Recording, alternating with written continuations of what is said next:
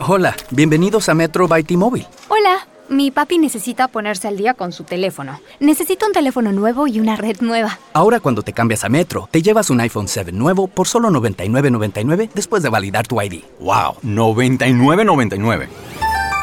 Requiere transferencia del número elegible que no está activo en la red de T-Mobile o activo en Metro en los últimos 90 días y validación de ID en una base de datos independiente límite de 4 por cuenta hogar solo para el modelo de 32 GB. Visita la tienda para más detalles, términos y condiciones. Ahora no preguntamos qué libro te estás leyendo, sino qué serie te estás viendo.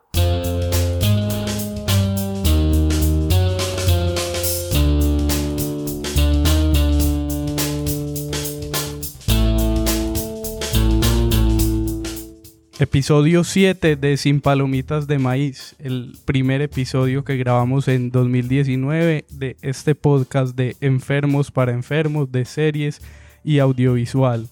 Con micrófonos. Con nuevos, buenos, nuevos micrófonos. nuevos, increíble. Pero Por eso- fin. Eso termina siendo como una terapia, ¿no? Para nosotros. Sí, claro, venir aquí y hablar y desahogarnos. ¿Vieron series en vacaciones y fin de año? Felipe. Mm, Sí, bastantes, muchas. Terminé de ver unas que me quedan ahí pendientes y un par de cositas por ahí muy interesantes. Y Juan David le quedó tiempo. Sí, yo creí que no me iba a ver nada y yo fue puta, ese podcast acabó y me resultó que cuando estaba viajando quedaba en casas absolutamente solo con televisores de 50 pulgadas y con Netflix prendido. Entonces me vi algunas, me desatrasé de Black Mirror para poder llegar a la interactiva y me vi la que voy a hablar hoy. Y me vi pelis y docus y me vi un montón de cosas, weón. Y el invitado de hoy, Juan Sebastián Molina, influencer, eh, escritor, publicista, vieja gloria. Juan Vieja gloria. Bienvenido Eh, a su casa, man. Sí, eh, muchas gracias chicos, es re bonito volver, es pura nostalgia. En vacaciones eh, me, me dedico- me dediqué más a maratonear libros porque me quise como desintoxicar un poquito de los de las series audiovisuales y por ende pues vi poco. Me terminé de ver la primera temporada de, de Mr. Robot y empecé la segunda casi hasta el final. Eh, me- ¿Por recomendación de este podcast o por iniciativa propia? no, por iniciativa propia porque me volví mal maratonero de series. O sea, antes me sentaba y me veía una, una, una serie de seis temporadas en un fin de semana.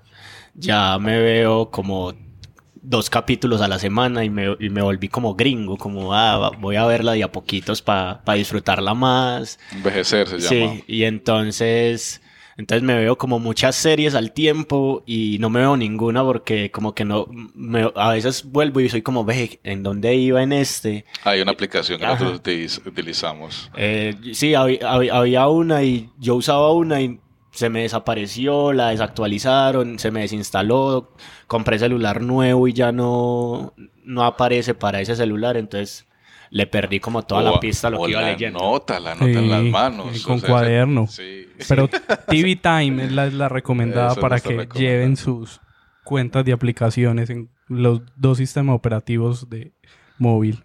Yo sí vi mucho, yo, yo gran Claro, fondo obvio. de gran fondo de series, no salí en la casa, no vi tanto como quisiera, pero creo que hemos cumplido la meta, hay que seguir viendo. Sin palomitas de maíz. Y de todo lo que zarandeamos en vacaciones, de cuál es lo que queremos hablar y dar el palazo inicial. Empecemos con de lo último que vimos en 2018, creo que estrenó el 28 de diciembre de Ah, vale. 2018. eh, fue el último episodio de, o el especial de fin de año de Black Mirror, que se llama Bandersnatch. ¿Lo vieron? Eh, sí, Positivo sí, sí. por cocaína, sí.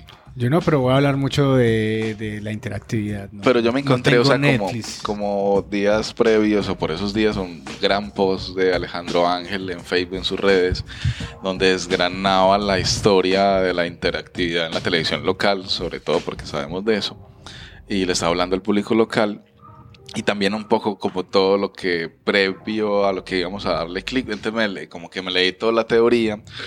Rec- no recordé leche, leche no me la vi. Ustedes se vieron leche. Sí. No, Mm, no. no Yo no la vi, recuerdo. pero sí, como, No, sí, como pues, un, un ejemplo programa importante de, De la nuestra- de Era la muy loca la serie, eso sí recuerdo. Pero no recuerdo eso del, del volumen. En todo caso, que Alejo menciona la novela, serie. eh, Era una novela colombiana, creo que era dirigida por Víctor Mayarino y la escribía uno de los luthiers, un...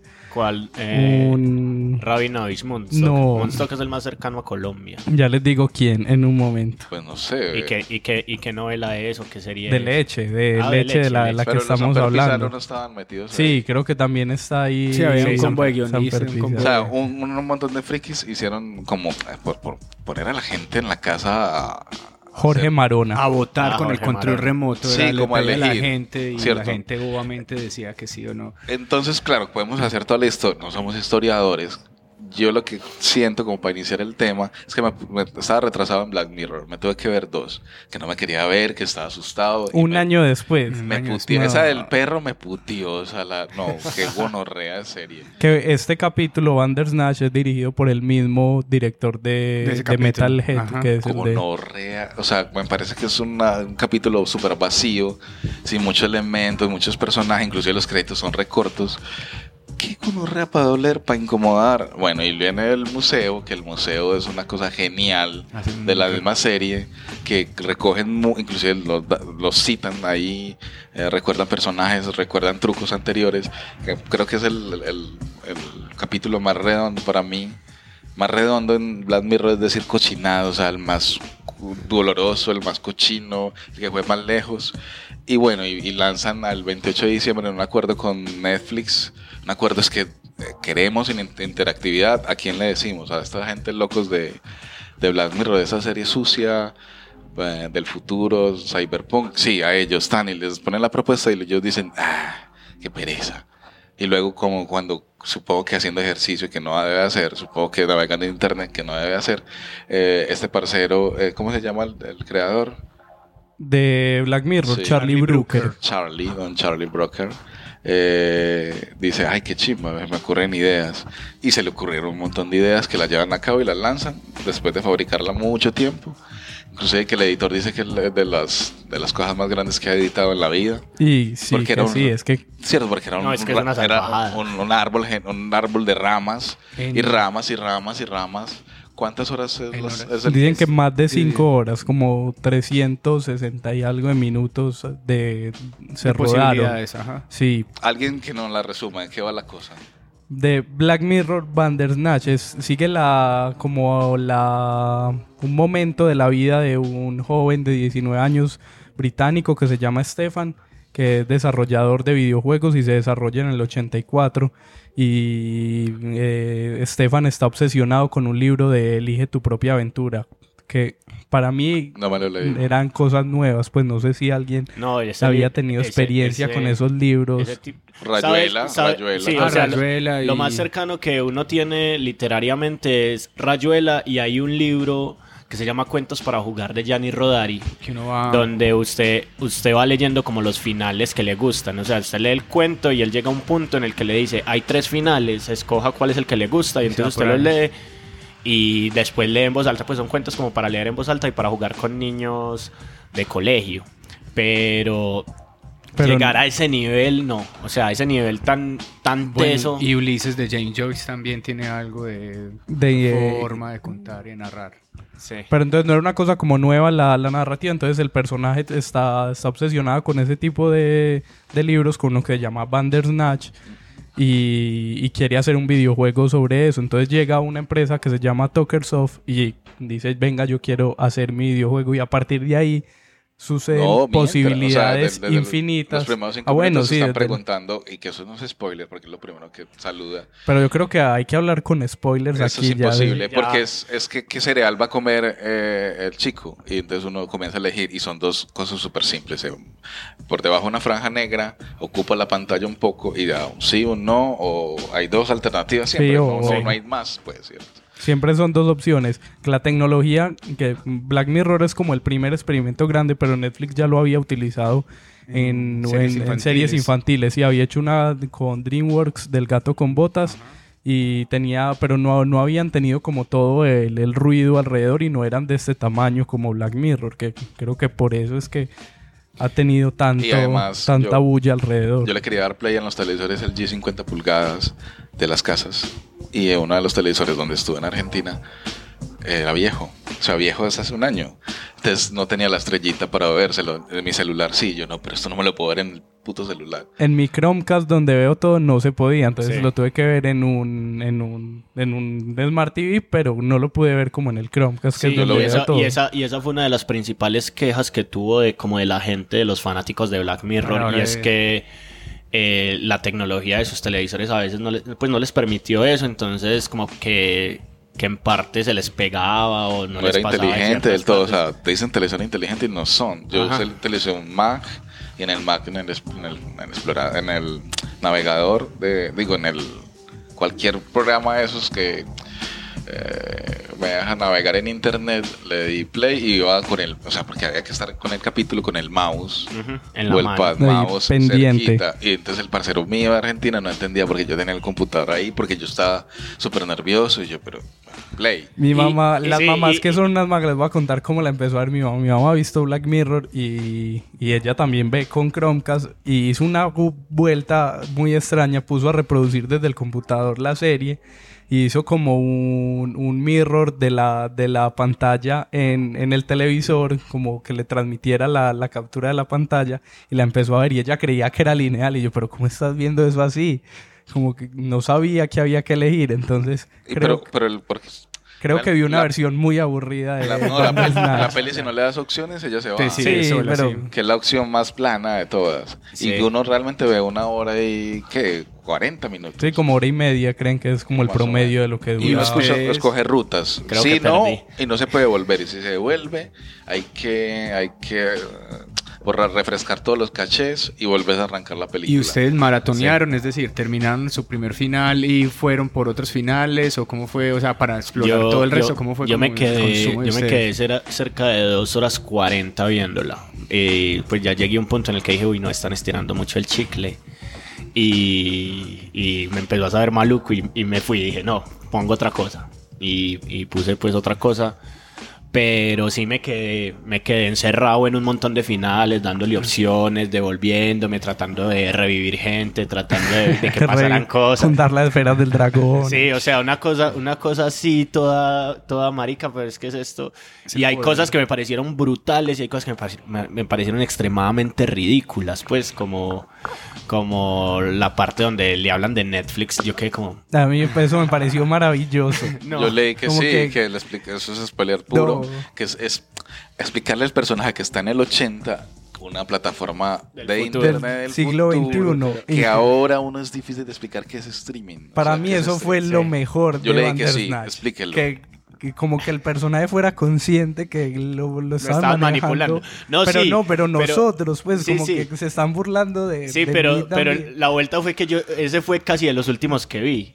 Entonces ahí fue como, como que ya, ya, ya Dice, estaba ya. tan cansado y dije, uy, no, Ya ya, esto, ya esto sí es... Pero yo sí fui cruel, Sí. o sea, re cruel. O sea, yo todas las cosas, o sea, matar a, eh, eh, derramar o dañar, dañar. Ah, sí. Siempre, siempre fui cruel. Y el final fue una conorrea. Mi final, o sea, yo no me vi sino uno, no quiero verme, quiero verme más, pero porque vi por ahí pantallazos de cosas animadas. Y yo, pero que no llegué a ese pedazo por cruel. No, hay, hay, Por hay, cruel, hay un guiño como al cine japonés, al cine, al cine, al cine chino, de tipo, tipo Kill Bill, pues como para tener la referencia más cercana. ¿Cuál es ese? ¿Chino Que- o japonés? Son dos. ese es japonés, ese es japonés. Separa, güey. Ese es japonés, pero, ellos les da mucha pero tienen, pero que, que tienen esas escenas de Sí, lucha sí. súper, súper Ah, wow, épicas, súper intensas.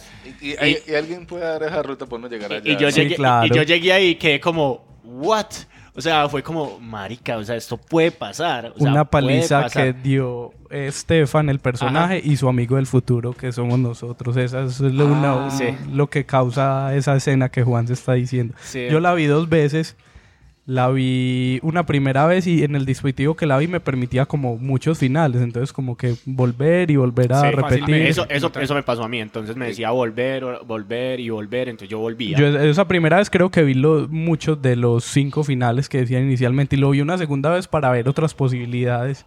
Yo cuando la vi sí pensaba en una cosa y es creo que este tipo de historias también lo quiere, el, quien las escribe quien las hace lo quiere llevar a un, un lugar determinado. Entonces yo creo que uno, me parece bacano eso, que lo ponía uno también como en la posición de guionista, que cuál es la lección que hace que la historia avance. Sí, y, y hay una cosa, y hay una cosa también que, que me parece ahí dentro de esa misma psicología y es hasta qué punto uno no es el mismo personaje que está metido en la serie. ¿Sí o qué? ¿Cómo Porque, porque él en cada momento hay, hay un punto en el que en el que uno siente que, que no Es es, uno uno el que está jugando con el con el muñeco, sino que es el muñeco el que está jugando con uno. Haciéndolo A, ir, a tomar pesar de que uno cree que toma decisiones, a pesar de todo, yo siento que el, el guionista, por más genial que sea, se la va- está buscando una moraleja, vari- o varias moralejas, y siempre, por más que se equivoque, él siempre había Cada- un Sí, te- retorno. te había un- busca llevar a donde elección, él cada elección debe tener su, su, su objetivo y su también y su, y su caminito ahí para dejarte cierta cosa. Porque también, porque si dejas al, al- a- al navegante, al visualizador, al espectador, solo como la mamá de Carlos, ella se va hasta el final sin darle nada. O escoge las aburridas, o escoge las más crueles. Y realmente un guionista cruel se queda sin personajes. Y realmente sin personajes no hay interacción. Y que en esta y que en Bandersnatch pasa, en algún Sí. momento puedes matar al personaje y se Yo- acaba yo- la yo- se yo acaba la historia. Yo Sí, yo, al- incluso- yo incluso no hay- lo hay- maté hay por un- eso. Hay, un- hay un, hay momento y es apenas van como 25 minutos, media hora de película y, y ya puedes tomar la decisión de matarlo y uno se queda como no, pues. Exacto. O sea, esto tiene que ser largo, esto, o sea, porque uno también tiene la concepción de que es una película, entonces es un largometraje y cómo va a ser esto más cortico que un capítulo. Yo no lo de Black maté, Juan Mirror. David. Sí, le- Desde, como desde el 2014 se viene haciendo este tipo de experimentos, pues y ahora pues explotó con, con Black Mirror, pero ¿creen que esto en el futuro va a ser como el futuro del audiovisual, Nah. sobre todo las series? No, o, no, no. o para No, es- sentido, El o- espectador es muy perezoso, weón. Ajá. YouTube llega experimentando con el con opciones desde hace rato y la gente, o la gente somos nosotros, o sea, en general, cogemos el mouse, damos play, ah, ponemos pantalla grande y damos un paso atrás. Y es como un nos ritual, corremos. pues, sepa, porque todavía somos muy pasivos. Y yo estaba hablando, estaba hablando de un creador de transmedia, de cross media, donde aspiro que los navegantes de mi página web se demoren tres meses viendo mi investigación. Lo hacen dos pendejos. Y muy unos pendejos sabios porque son investigadores de universidad o son súper eh, del, del mismo barrio donde estoy tejiendo la historia. O, es- o estoy muy adentro de la historia o soy investigador. Sí. De resto, la gente... Porque se ve pues como por los comentarios, por las cosas como que hay la gente en los titulares, este va a ser el futuro del audiovisual, la gente... entonces, Pues, no- como noticia, la gente que hace esos libros de Elige tu propia aventura eh, demandaron a Netflix. Les pusieron una demanda y les dijeron, eh, eso, eso lo inventé yo, no lo sigan haciendo. Y supuestamente la respuesta de Netflix a la demanda es, no es la última vez que lo vamos a hacer, lo vamos a seguir haciendo. Y ahora leí una entrevista de Ted Sarandos, el director de contenido de Netflix, que decía que se vienen muchas cosas y están buscando autores que les interese experimentar con este tipo de Pero cosas. no sé si sería copia, porque ya Pero lo no había- para lo- todo. Ahí hay una empresa, como hablábamos ahorita, de que se llama Interlude, que ya se llama Eco, que es pionera y exploradora de este tipo de contenidos y que ya desde hace muchos años, que fue la que hizo el video de, de, de Bob Dylan, del Like a Rolling Stone, ¿cómo se llama? Eh, es que era pasando los canales, Ah, subiendo vale. el volumen. Es que era una web, ¿no? Eso era, sí, era una página de ellos. y ellos incluso muchos videos así. HBO con Steven Soderbergh lanzó una serie también que se llama Mosaic, que es una aplicación y que también es como interactiva y da posibilidad de, de elegir. O sea, yo como creador di- digo que una chimba sería el futuro ideal para tener muchas opciones, para que la gente misma escriba, para que la gente intervenga en las historias. Pero siento que el espectador es perezo- perezoso y no ha el paso de ser telespectador, estar desde lejos viendo algo, no se acerca tanto. Pero siento que ponerlo tan arriba y que haya tanto ruido en diciembre, enero, días fríos donde la gente está en invierno está en vacaciones en las playas y haya ruido y la gente esté viendo una serie y una serie oscura y una serie de pendejos de, sea, una- de- de computación y videojuegos, me parece que me gusta, me gusta el movimiento, pero no creo que sea el futuro. No, o sea, si harán cosas así, pero vamos a seguir viendo televisión lineal. Hay otra gente que dice sobre Bandersnatch que la historia no está al nivel del resto de capítulos de Black Mirror. Como de esa oscuridad que decía ahora Yo- Juan David. Yo creo que, que estoy de acuerdo con eso, pero que la experiencia le ayuda mucho a este capítulo, pues que tiene que ser una historia así para que sea Lo que decía disfrutable. Juanse ahora, que era que entonces Netflix está jugando con nosotros. Siempre Black Mirror Es eh, termina es que- siendo es la que al moraleja final- con la tecnología. al Acá final- fuimos al final- con un capítulo blando, escogiendo y deci- Ajá. decidiendo, fuimos nosotros. Al final, los- al final Netflix también está jugando con nosotros todo el tiempo porque por eso te sugiere las cosas que, que más te gustan, por eso te sugieren las cosas que son como parecidas, con las que tienes coincidencia, porque ya te conoce, ¿cierto? Entonces mucha gente que posiblemente no ha visto nada de estas cosas no le va a sugerir Black Mirror Bandersnatch y no se va a enterar de esto, pero si se vieron La Casa de las Flores, capaz si sacan un capítulo interactivo de La Casa de las Flores y va- van un a- van- videojuego sí. para encontrar la mamá de Luis Miguel. Sí, yo creo que si, son, si son cosas más sutiles, es que aquí tiene que ser muy escandaloso. Eh, pelear, una pelea de Kill Bill con la psicóloga, ¿cierto? Entonces, ahí se, uno dice, ay, eso no es, no Mirror, ¿cierto? Eso, eso es el chiste de la Sí. interacción, donde lo hagas más sutil, con qué chaqueta salgo, la beso Sí. o no, eh, mando la carta, o sea, cosas sutiles. Sí, es que, es que, es que- es que- así es la vida, ¿no? es que de ahí- decisiones pequeñitas, Sí, con qué pie que me levanto, Es qué que ahí es donde, donde yo siento que, que- que me pareció mucho estirar el chicle y es que habían decisiones que eran ridículas. Entonces fue como listo, está bacana la experimentación, pero no lo hagas como tan, tan, tan ridículo, sino que hacerlo, hacerlo un poco más aferrado a la historia y a esas cosas. Que incluso yo hablé con varios amigos y les dije como, hey, parce, ¿cómo te pareció Bandersnatch? Y me decían, no, la historia es muy mala, o sea, se justifica con la interacción y todas esas cosas, pero cuando vos te pones a mirar cómo funciona esto y cómo y cómo está a nivel narrativo, le falta y la siento muy floja. Y yo era como, cierto, tienes, tienes toda la razón. Entonces, creo que ahí quedó como en deuda Black Mirror. Y para hacer, si, si es su última entrega, para hacer su última entrega, creo que me quedo más con el último capítulo digo de la, se- de la lo temporada. los dos minutos, se vendió al, al barrio de Lanús.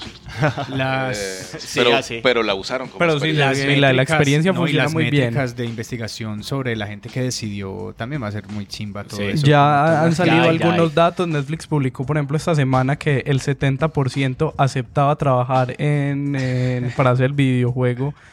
Que es como debería ser. Eso es de las cosas que no entiendo de por qué alguien elegiría no hacer el videojuego si acaba la historia, pero de esas decisiones raras que aprenden ahí al inicio de Black Mirror. Igual está confirmada una quinta temporada de Black Mirror que eh, se espera que esté en algún momento de 2019, que se vio retrasada por la producción de Bandersnatch, pero que en algún momento llegará. Entonces, si no la ha visto como Felipe, creo que tiene que verla y, jugar y, y meterse ahí en el en Bandersnatch. Y seguimos que con la ruleta a ver quién es el turno. Ojalá se me invita. No.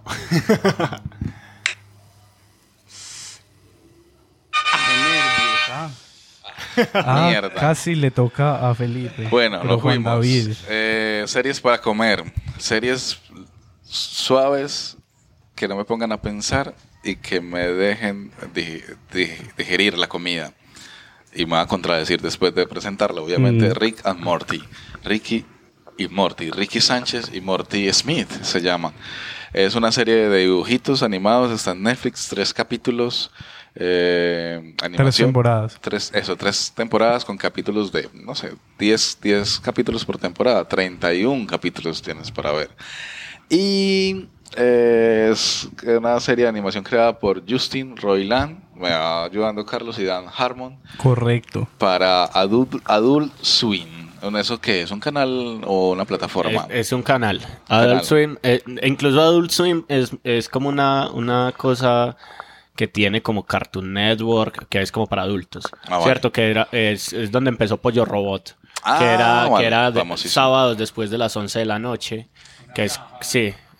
Sí, Bueno. pero creo que ya después se convirtió como en, en canal o en algo o en algo independiente en lo que ya dan es contenido así para adultos, que, nos, Rick. que nos contradiga Wikipedia. Ricky and Morty es las aventuras de un científico que es Rick y su influenciable nieto Morty, quienes pasan el tiempo entre la vida doméstica, porque es una sitcom, no deja de serlo, eso es lo, lo efectivo de, de este inventico, y los viajes espaciales intergalácticos. Eh, pueden por ahí ver pues, como historia. eh, hay unos cortos rudimentarios animados por Royland en el festival de, de Canal 101 eh, llamado Dog and Marty, con Marty con H después de la M, y se nota como cuando uno ve Los Simpsons en el capítulo ochen- en el- en- del año 89. Eh, ¿Qué pasó? No sé si conocen una serie que se llama Community. Community. Community. Community. La- ¿De qué va la cosa? ¿Saben de qué es? De esa es una serie que es sobre una, una universidad eh, comunitaria en Estados Unidos. Es, creo, creo que es el, el nombre. Y no, es una serie, una serie. De, de, De gente. de gente, exacto. y creo que ya se, se Harmon peleó acabó en con 2015. NBC, eso es lo que sé. Hubo una pelea, la de puta, eh, se tiraron cosas, se insultaron. Y este parcero, Harmon y Roy Lance, eh, desarrollan la serie que ya habían piloteado, que habían hablado seguro. eh, y comienza la serie que es ahora universalmente aclamada, dice Wikipedia, por originalidad, creatividad y humor. Eh, entonces el combo como esta serie eh, es el abuelo, Rick, Morty el nieto, Jerry el papá estúpido, eh, Beth la mamá inteligente y fuerte, eh, Summer la hermana adolescente. El abuelo y el nieto viajan por aventuras súper locas y eso se intercala con problemas de la vida cotidiana. Es como un Futurama mejorado, ultra mejorado. Y, mejor, y Futurama ya era mejor que Los Simpson y, y tenía acompañada la acidez de South Park en Futurama, eh, pero Rick and Morty lo lleva lejos, o sea, lo lleva re lejos. Es como ellos se pensaban en volver al futuro como en animado y como si fueran eh, las dos personalidades, personalidades vestidas en el viejo y en el joven con la idiotez americana y con la ebriedad esta de, del no me importa de, de la- la- de los americanos como tal Eh, y un poco como también recuerdan a Ren, y- Ren and Stimpy Sí, No claro. Sí. Stimpy. Y Beavis and Butthead. Todas esas series Eso, de y- MTV. hijos de, de gente cochina que dice cosas cochinas y Que no se sé, ven cochinos y que y se no hay risas grabadas, no, es humor negro, negro del todo, lo sueltan. Y yo comencé raro, porque yo comencé a verme en la temporada 3, porque estaba en la casa en Argentina y el parcero comenzó a tirar temporadas. Y yo estaba, ah, realmente, la temporada 3 se necesitan cosas muy, eh, drogas muy buenas para poder potenciar eso que estás viendo ahí. Pero es que con Rick and Morty pasa una cosa que, que no pasa con la mayoría de series de animaciones, que sí es como que gana mucho cuando uno la ve en orden. No es una serie como Los Simpson que ahí estás. Ajá. Puedes ver cualquier episodio y funciona porque ya sabes de qué va. Con Rick and Morty, si, ten- si tenés previos, sabes, ganas muchas se cosas. potencia, porque yo me la vi y yo me divertía, yo entendía qué iba la cosa, están hablando de multiuniversos, están hablando de la gobernanza, están hablando de la cultura, están hablando de un montón de mierda. Entonces el personaje me decía, véase la primera temporada para poder que quiera los personajes y potencie lo que está pasando con cada uno. Entonces me volví y ya me voy a volverlas a verlas. Yo voy en la temporada 2, voy para la 3 y la 3 me la he visto como hasta la mitad, que creo que son los mejores capítulos que hay.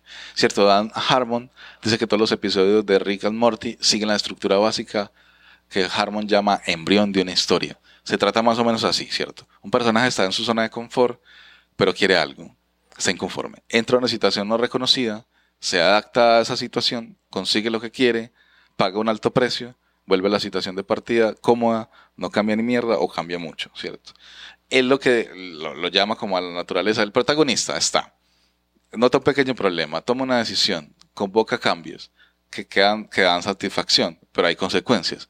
Y esas consecuencias deben ser neutralizadas y el protagonista debe admitir que realmente no puede cambiar nada, que la vida no la pueden cambiar. Eh, temas, claro, la cotidianidad, la economía, lo social. Trata, sobre todo, o sea, y uno lo puede eh, degustar, trata la familia, la amistad, la unión, ¿cierto? Pero también la desbarata y la vuelve nada y la critica y critica el matrimonio, y critica la, la del colegio, que Morty es súper amante del colegio. Y él le dice, pero ¿para qué no, ¿Pa' qué apre- no aprendes ni mierda? Y él dice, pero quiero ir porque, porque quiere ver las chicas, entonces habla del amor y, y eso lo revuelve con existencialidad porque Rick es súper fatalista y un anarquista y es pero también tira filosofía y, bueno en resumen como dos idiotas que viajan eh, por el tiempo en el espacio y el tiempo y hablan de la vida de ahora. y- y- o sea, yo vi capítulos donde decías, estás, estás tocando, me estás haciendo llorar, cabrón, ¿cierto? Un- una serie que era para comer, digestiva, que no iba a importar nada, termina golpeando el alma y el corazón porque uno baja la guardia, baja los brazos y deja entrar todo el contenido y se sorprende con filosofía, con amor, con un montón de vainas. O con asquerosidades y o cosas que lo acaben uno de risa, porque Rick and Morty como que navega entre todo eso. Y Pero- la dan también en otro, en, en televisión abierta, donde, además de Netflix, donde también está. Pues aquí no sé, yo la he visto en Netflix y en Torrent. Aquí veo que dice Warner Bros. Television como en la distribución, pero no sé en qué canales. Pero acá no llega en eh, Cartoon Network ni en esas no, cosas, no, ¿no? Aquí aquí no. Solo, solo Netflix. Lo teso, lo teso es que la, la serie ha, ha permitido unos fanatismos todos tesos. ¿Cómo pues yo tuve, tuve un, un man viviendo en mi casa como tres meses. Un roomie. Sí, no. Un vago. un pana. Ah, O sea, el man, Un coach el, el man se, el man Un se- novio. O sea, un venezolano. Sí, el, el man, el man se vino, se vino de Bogotá a probar suerte a Medellín. eh, lo sacaron de una casa y me dijo, parce, estoy sin casa. Y le dije, caiga, que, que yo tengo una habitación vacía. Y el man era re fanático de Rick and Morty al nivel de que se sabía los diálogos. O sea, lo que me pasa a mí con Matrix, a él le pasaba con Rick and Morty. Me decía, no, es que yo me he visto las no sé cuántas temporadas, como cinco veces. Y todo lo tenía de Rick and Morty. Yo era como, uy, que, que es. O Qué sea, es- friki. sí, es- o sea, esto es una cosa de hace, de, de hace cinco años y, Y ese el man- merchandising cuesta. Yo vi en, en Chile cosas de un vaso Ajá. y valía 90 mil pesos un puto vaso de Rick. Sí. Y camisetas súper cool. Porque Sí. ya que uno comienza a conectar con esta gente, uno dice, claro, la, los, esas caricaturas para gente que estamos grandes, sin empleo, deprimidos.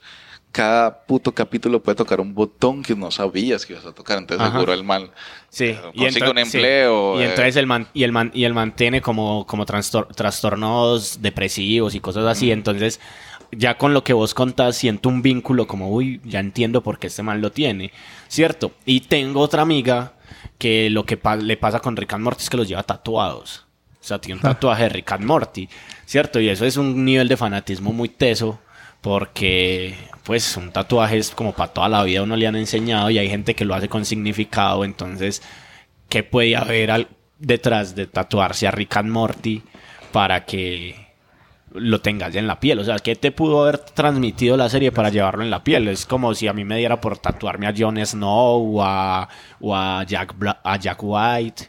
Eh, no, a Jack White es el cantante. A Walter A White. Walter. No, a Walter lo White o a. Ross.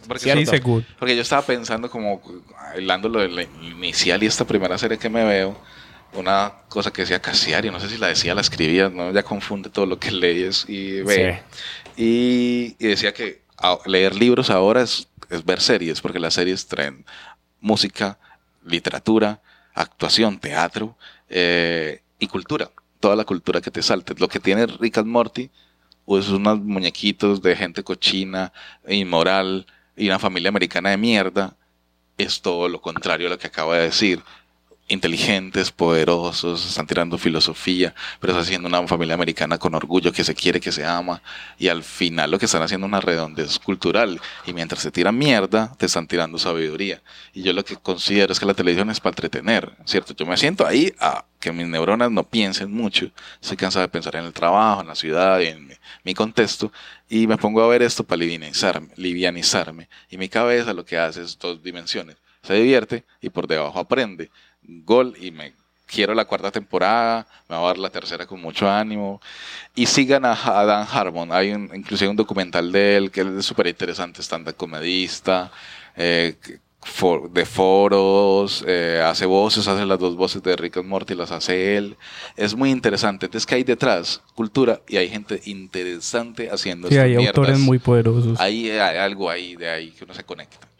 Ahí está, es mi tiempo. mi Está recomendado. ahí en Netflix Rick and Morty con tres temporadas y tiene una cuarta que están haciendo supuestamente los hay como confirmadas por lo menos para creo que hasta seis temporadas porque ya Adult Swim las, las compró y viendo como todo lo que causa Pero- la serie pero, se, otra se serie. demoran mucho en hacer pues Pero los creadores muy- están embalados porque Hulu, Hulu la otra plataforma les promete, los, se llama, ¿qué? Spoiler. Hay otra serie que ellos están fabricando en este mismo instante, que no la noté porque creí que no íbamos a llegar acá. Eh, entonces los ocupó, entonces Adult Suite le dice, no, fírmeme aquí ya las temporadas porque estaban volviendo famosos. Una gente perdedora, Y los- gordos, gente que bebe. la- realmente vean en el documental, el tráiler por lo menos. Ese man es depresivo, es una mierda, pero es una gran persona, pero es una luz. Los amigos lo quieren, pero un día eso se va a morir de una sobredosis, ¿cierto?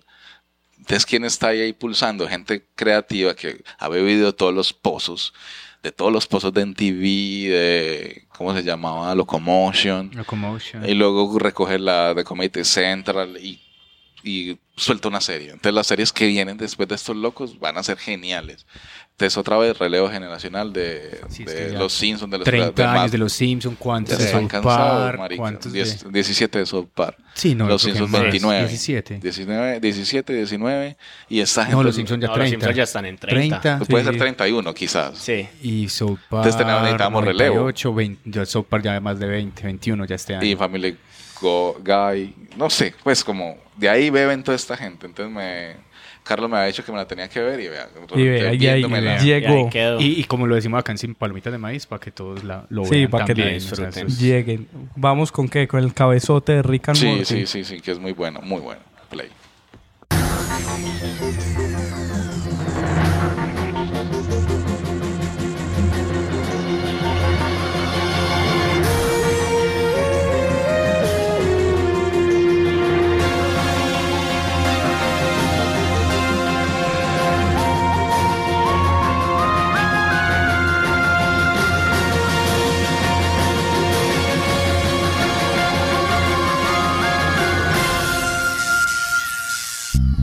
Sin palomitas de maíz.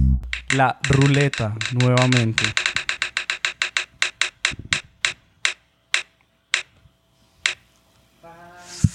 Uy, aquí. Ah, a mí. Sí. Es mi turno. Esta vez. Y yo no voy a hablar de series Ah, por bien. primera vez. Por Oh, primera vez en los siete episodios trampa. de este podcast no voy a hablar de series. Que las últimas dos episodios Ha también como hice. resumen. hice ahí como unas trampas, pero- Era el fin de año. y eso. Foros. ¿Qué Pero en el episodio ver? 5 hablamos eh, de cinefilia en tiempos de Netflix y la discusión de los primeros minutos de este podcast era alrededor de, un- de tweets de que gente decía que Roma, la película de Alfonso Cuarón, era una gran obra y si eras un cinéfilo la debías ver en En una cine, pantalla en cine. grande. ¿Ustedes ya vieron Roma Sí, señor. en cine o en pantalla chiquita? En pantalla chiquita. En Netflix, sí. Y le debo, y le debo el cine. y Juan, Es Roma, sí me la vi en... en el metro como... No, no, no, no, no, no. no. Muy chico. No, parce, como, como eh, Black Mirror. Y esta tenía que ser en televisor grande, que yo la viera y me impactara y, lo, y veía, veía el grano, la vi en Chile. Mientras la gente estaba afuera trabajando, yo le di play a las 11 de la mañana, me la vi en dos turnos, como que me la repetí dos veces, quizás. Porque no es una película fácil, aunque sencilla. Sí, no. Porque toca muchos temas, porque es en blanco y negro, porque se habla en mexicano. ¿o cómo se- Mexicatl. Mexi- esa, un idioma que tienen las chicas empleadas de servicio de los ricos que vienen de pueblos y hablan su propio idioma entre ellas, su propio lenguaje. Y, y es nada, es una historia de mujeres. Entonces tiene todos los condimentos para hacer una, una cosa pesada. Incluso hay gente que se durmió en Twitter leyendo. Todo Sí, el mundo, todo todo el el mundo, mundo me se- dice. Es más, ahorita, ahorita antes de venir para acá, pregunté en mi oficina, hey, ¿quién se vio Roma? Como para que me diga una opinión. Y alguien me dice, no, la he intentado cuatro veces y a los 15 minutos me estoy quedando dormida. Y yo le digo, es una película para no verse después de las 10 de la noche. Es Y cierto. Yo no sé a qué hora la vi. La he visto dos veces, pero creo que no, no, después de las 10 de la noche no la vi. Pero yo también le debo el cine como Juanse, la sala y también como, como volver al cine, porque con Roma me pasó una cosa al contrario de mucha gente de lo que ha pasado, que como un nivel de conexión muy poderoso con la película. Sí. Eh, Siento que me he vuelto como evangelizador de, de Roma y me sentía muy afortunado Eh, cuando la vi por, por haber llegado a este oficio y hacer audiovisual por, por ver las primeras películas de Cuarón. Cuando empecé hace 11 años por ver y tu mamá también y querer hacer algo parecido y como a la vuelta de este tipo de estos años, ver lo teso que es Roma, me, como que me, me siento un poco agradecido. Sí, ¿Pero me- qué es teso de Roma? ¿Cuál es lo teso de Roma? yo no sé qué es lo teso de Roma. eh. A mí me pasa lo mismo que Juanse y he hablado con amigos que me dicen, pero es que ahí no pasa nada, Ajá. ahí no hay historia, es muy lenta. Y es verdad, es una película que... Para mirarla. Sí, O sea, sí, O sea- cinematográficamente es... pero lo que pasa con Roma y que creo que es una cosa que Juan David en algún momento de la vida decía y es los latinoamericanos deberíamos encontrar una forma propia de contarnos. Y creo que Roma está muy cerca de eso porque es sin ser utilizando las mismas herramientas que ha usado el cine desde hace 100 años es muy cercana es muy muy íntima muy es te permite como conversar con los personajes ahí al lado de ellos y, vincularte de unas formas como que lo conmueven a uno de formas que me sorprendieron a mí que una película me lleve a eso. Hay una cosa muy tesa que vinculé pues ahora pensando en un mundo para Julius, que creo que es una un escritor genial de Latinoamérica que ha escrito desde la riqueza, o sea, haciendo los hijos de los ricos de la casa de los ricos, la pobreza, describiendo a los empleados, estando con ellos, porque Julius fue una persona que la nana fue el que la crió, de las nanas de, de México Es peruano, ¿cierto? y las nanas de, yo tuve nanas, o sea, yo, yo soy un man pobre, hijo de un legumbrero, pero mi mamá luego eh, estudió y comenzó a tener trabajo y me puso una empleada de servicio, que la cual nos las comíamos en las casas de Ah, no. servicio. En la mayoría de gente tenemos esa anécdota, porque el abuelo también tenía luego una nana y también tenía de mi edad y terminaba siendo novios. Entonces las nanas crían, las nanas están ahí eh, siempre cerrando las puertas. Entonces elegir Cuarón, que una casa rica del barrio Roma, de la colonia, la colonia Roma, Roma. cuenta la historia desde la versión de las chicas que están en el cuarto piso, después del patio, en el cuarto chiquito, en el feo, pero también cuenta la historia de las casas grandes, pero con, con ciertas escenas, porque no, es- no son los grandes dolores. Mientras la cámara panea, todo el tiempo está paneando. Entonces hay que hacer set amplios. O sea, toda la gente segura reblujada atrás en pequeños, eh, no sé cómo... Sufrieron Hay- hay- mucho a nivel de Hay- a- producción. A, nivel, a nivel pues, de es- producción hay cosas, hay cosas muy tesas que... Pero no sienten que la cámara siempre está avanzando. o sea, Sí, como, sí, está como si Sí, la- estuviera la- girando. Y La Es que cámara es un- nunca está quieta porque, porque él, él tenía que mostrar todo lo que, lo que estaba pasando. pero hay que construirlo desde la y carpintería. Sí, desde Entonces, entonces él, él- él iluminación. cuenta, él cuenta la historia porque él quería que la, la, la película se grabara en la casa donde él se crió, pues Sí, donde sí, él sí. nació, donde él se crió, y cuando llegaron a hacer todo el scouting, se dieron cuenta que la casa en la que él se crió es totalmente distinta a la que él se crió.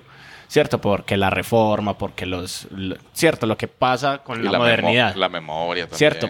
Pero al frente había una casa igual y el man dice, ahí es donde vamos a grabar y la convierten en la casa de Cuarón cuando era niño. Y la casa es una representación muy fiel de la casa, de los recuerdos de, de Cuarón. Él en muchas entrevistas dice que los directores de arte sufrieron mucho con él porque había que ambientar el recuerdo de él. Y que en muchos lugares, por ejemplo de la casa, en los gabinetes donde guardaba la ropa, él pedía, así no interviniera en la escena, que tuviera la ropa que usarían los personajes o que está en el recuerdo de él, Yo porque pensaba, le... Pero ¿con dónde se gastaron toda la plata, Pipe? O sea, ¿cuál? Claro, un plano en la calle tal de México, una cuadra donde pasan unos señores en una banda de guerra. Todos tenían en detalle en, en artes.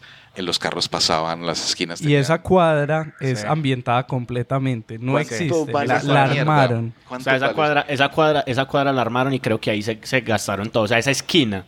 Porque esa esquina, él dice, es una representación de cómo era esa esquina hace 50, 40 años, 30 años, pero no es la, la cuadra como está actualmente. Pues la esquina, ese cruce ya no existe. Y nos tocó armarlo por completo y es una de las partes más tesas, pues, de la película porque rompe un poco un montón de cosas con respecto a lo que está pasando. Pillas de los créditos, carpinteros, constructores, Sí. albañiles, son largos. O sea, esas Sí, eso- películas eso- largas. Pero para que hablemos de producción y de presupuesto, una película que valió 15, entre 15 y 20 millones de dólares. Joder. Y Cuarón decía, es una historia mía propia, íntima. Eh, él, pues un director con Oscar, pero él decía, "Le- la única productora que podía hacer esto y que confió en mí es Netflix. Netflix. Entonces creo que, pues además de todo lo bonito que es Roma, creo que fue posible en que le copiaran y que pasara todo lo que está pasando alrededor de Roma por Netflix y, Y- por sí. todo lo que y está sucediendo alrededor de, de Roma. Y muy no, y de los tres mexicanos. Ah, o sea, bueno. sobre todo porque los tres mexicanos están en el top. O sea, le están enseñando a hacer cine a la Academia del Cine, ¿cierto? Porque llevan cinco años monopolizando la, la temporada de premios, donde les están diciendo, mira, que se pueden hacer de distintas formas, y entonces tenemos... Yo Gon- que cogieron ritmo. Ajá, o sea, cogieron, sí. tienen ritmo. Entonces tenés a Cuarón que se gana Gravity, tenés a González Iñárritu que se gana, que se gana con, con Birdman y con The Revenant, y después llega este Guillermo. man de Guillermo del Toro y se gana con La Forma del Agua, y ahora Roma vuelve y les dice, hey, Cuarón... pero es- 10 nominaciones. Y una- ¿No te parece muy exagerado? pero una- no, No, todas no. completamente imagínate, merecidas. imagínate que hay, hay una cosa, hay una cosa que hoy, hoy he hablado con alguien sobre lo contemplativa que es Roma. Él me, él me dice, es que a mí me cansan los planos y y los planos que hay fotográficamente Pero le- yo me sé- parecen muy bonitos. Pregúntale ese, pero no te cansa la vida. Ajá, y, y yo le, pero y entonces yo le dije, yo le dije, es que Roma no es una, no es una película solo para contemplar con los ojos. Roma hay que escucharla, porque todo lo que encierra Roma adentro es el ruido de la calle y es el ruido que todos hemos vivido afuera del pregonero, del perro ladrando, del carro Del pasando, del, todo, del siempre. Y, y Cuarón, y Cuarón en, un- en- en- hay una entrevista que le hacen el, New- el New York Times, creo que es, y se lo llevan a él hacia Roma. Y él se monta en una camioneta y, le- y les dice a ellos, párense y vamos a escuchar. Yo lo que quería mostrar en Roma era que la gente escuchara lo que yo escuchara. No, cuando la salida, niño. la salida del cine para dejar hablar a Pipe, que no hemos dejado hablar a Pipe. la salida del Si cine. no la viste. La salida del cine por ahí tiene por ahí 40 personajes. Y el ruido, el, como, ¿cómo se llama eso en literatura? Que son muchas voces. La cacofonía puede ser, pero es una armonía. Eh, Polifónica, no tan... pero arrítmica, Sí. o sea, es súper bella. O sea, esa escena valió Caos un total. billetal. Es una escena donde, para terminar y dejarte la pelota, Pipe, siento que la gente se duerme. Yo me dormí también, porque la película tiene un peaje muy lejos, como o sea, te engaña. Vamos para tal lado, pero comienza a hablar de, de cosas que sucedieron en la historia de México. Las toca un montón de... Yo entendí realmente, y eso es un spoilazo, eh, la masacre de, la, de los El halconazo. estudiantes. Sí, el halconazo. ahí la entendí porque o hay trasfondo y claro que es un invento y creo que es una versión de Cuarón de quién era la gente que dispara para que el Estado no dispare. Y duele profundamente. Alguien puede estar dormido pero a mí me dolió porque yo estaba esperando ese dato esa explicación desde hace mucho rato.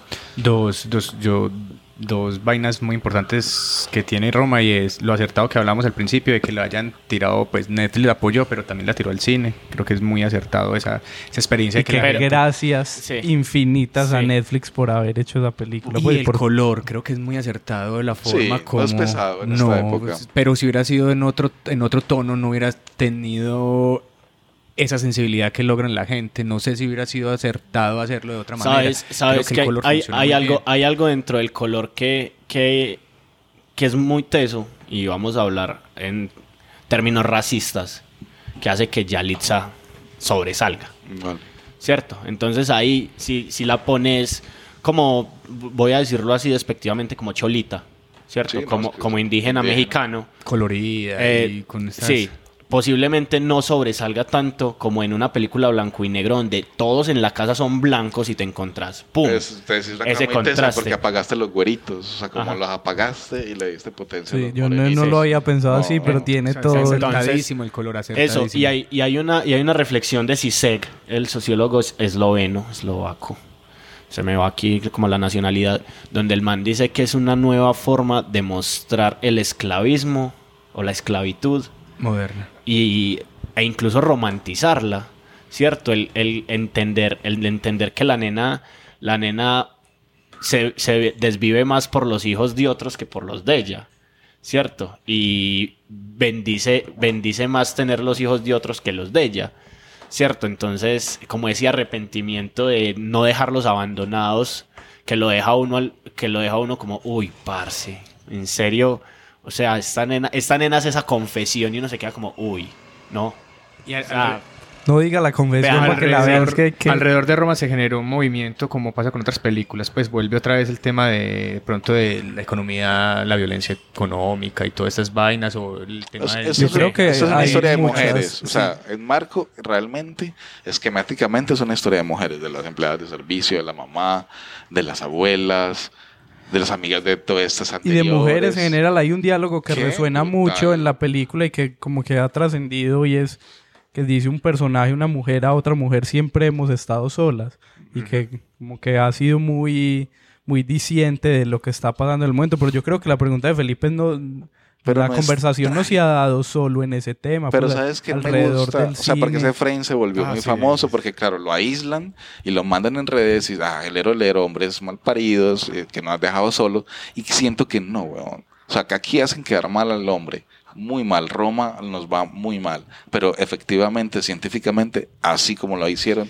es, es verdad. Y nominada- pero, pero nominada las mujeres son poderosas, sobre todo siento que las mujeres son más allá de los hombres, sobre todo las mujeres, son poderosas. No, si digo más cosas, pues sapeo la película. No, pero ¿A qué, a qué categorías lo nominaron? Está nominada en 10 categorías de, en el Oscar, empezando con mejor película, mejor dirección, mejor actriz, mejor actriz de reparto también está por ahí, mejor película extranjera, mejor eh, edición de sonido, mezcla de sonido, Y se puede diseño de producción eso, sí. y guion original. Mejor extranjera y mejor película. Había Sí. pasado alguna vez. Sí, había pasado con el tigre y el dragón. Ah, vale. Sí, también cuando la vi en nominada. La... Pero yo quiero cerrar esta discusión que llevamos 15 minutos. Y no. Es La trampa de Carlos de hacer foros y discusiones y, opinia- y opiniones es, es que Cuarón en una rueda de prensa le preguntan lo mismo que nosotros discutimos, que a la tuitera que Carlos un poco debatió. Es, ¿Será que se está acabando el cine porque lanzas en plataformas películas? Y él le responde, pues no se está acabando el cine porque el cine como tal se vuelve fuerte mientras una película en blanco y negro, hablada en mexicano, mexicano O en indígena, español, es que es en es- completamente o en en español. español. Sí, es cierto. Vaya 10 veces a- nominado a los Oscars, se puede ganar la extranjera y la mejor película. Y hable ¿Y de temas de izquierda todo el tiempo, de, reivindicaciones Sí, de si usted ve mujeres. los comentarios de la derecha criticando esa forma de hacer cine, esa forma de... Porque de sabes qué, porque es una bomba que le ponen a la cultura sin detonarla. O sea, es como la ponen ahí, los asustas, los le muestras lo peor de la raza de los gringos, de los ricos, de los blancos, de los poderosos y resaltas a los pobres. Claro, eso no les va a gustar, pero me parece que Cuarón responde todo lo que nosotros balbuceamos en como en muchos minutos, pero pero estamos con él. Sí, So- yo sí quiero hablar de de lo último de Roma. más. No, y es eso que hablamos al principio, que a todo el mundo no le gustó y yo sí quería decir como sin etnovismos que puede que no le guste a todo el mundo, no es una película para todos. Pero lo que pasa con Roma y creo que es lo que pasa en general con el arte es que si uno logra conectarse y, y que lo emocione a uno y que lo conmueva, pues magnífico. Y si no, llegar a otra cosa que lo conmueva a uno a ese el nivel arte es como Roma. al final. No, y ahí Pero que Cuarón y Netflix, muchísimas gracias por dar Roma, porque, que, porque de verdad como que lo que decía Juanse, que se lo debo, le debo el cine, yo también ahora creo que le debo el cine a Cuarón, no solo la sala, sino el cine como Ajá. oficio. Y, y con esa reflexión final del arte leí algo muy bacano en estos días que le preguntaban a Gilles Deleuze hablando sobre cine y él decía que hay tres funciones del arte. La primera es embellecerlo, embellecer la naturaleza. La segunda es espiritualizar, espi- espiritualizar la naturaleza y la tercera, rivalizar con la naturaleza y en Roma están todas tres. Entonces con eso nos terminamos acá y que vamos a ver. El tráiler de Roma para irnos.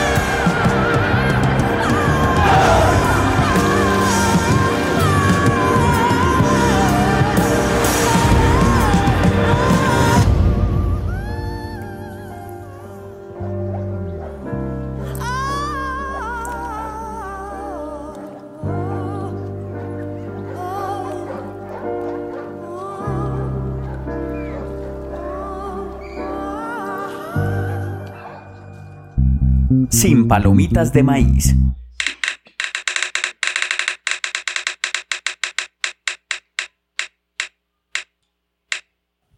Y después de una conversa muy sentida y larga de, de Roma, es el turno de Felipe, que va a hablar de una serie ahora sí.